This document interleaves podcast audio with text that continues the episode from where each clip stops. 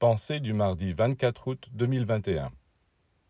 L'être humain, comme l'arbre, reçoit des énergies de l'océan cosmique, et ces énergies, il les reçoit aussi bien par ses racines que par ses feuilles et ses fleurs, symboliquement parlant. Par ses racines, il pénètre profondément dans le sol, mais dans le sol, il ne puise que des énergies physiques. Les racines de l'homme sont représentées par les organes qui se trouvent au-dessous du diaphragme, l'estomac, les intestins, le sexe. Les feuilles sont représentées par les poumons et le cœur. Enfin, la tête, avec la bouche, les oreilles, le nez, les yeux, sont comparables aux feuilles et aux fruits qui reçoivent des énergies beaucoup plus subtiles, mais moins subtiles pourtant que le cerveau, et encore au-delà, l'esprit qui capte les énergies divines.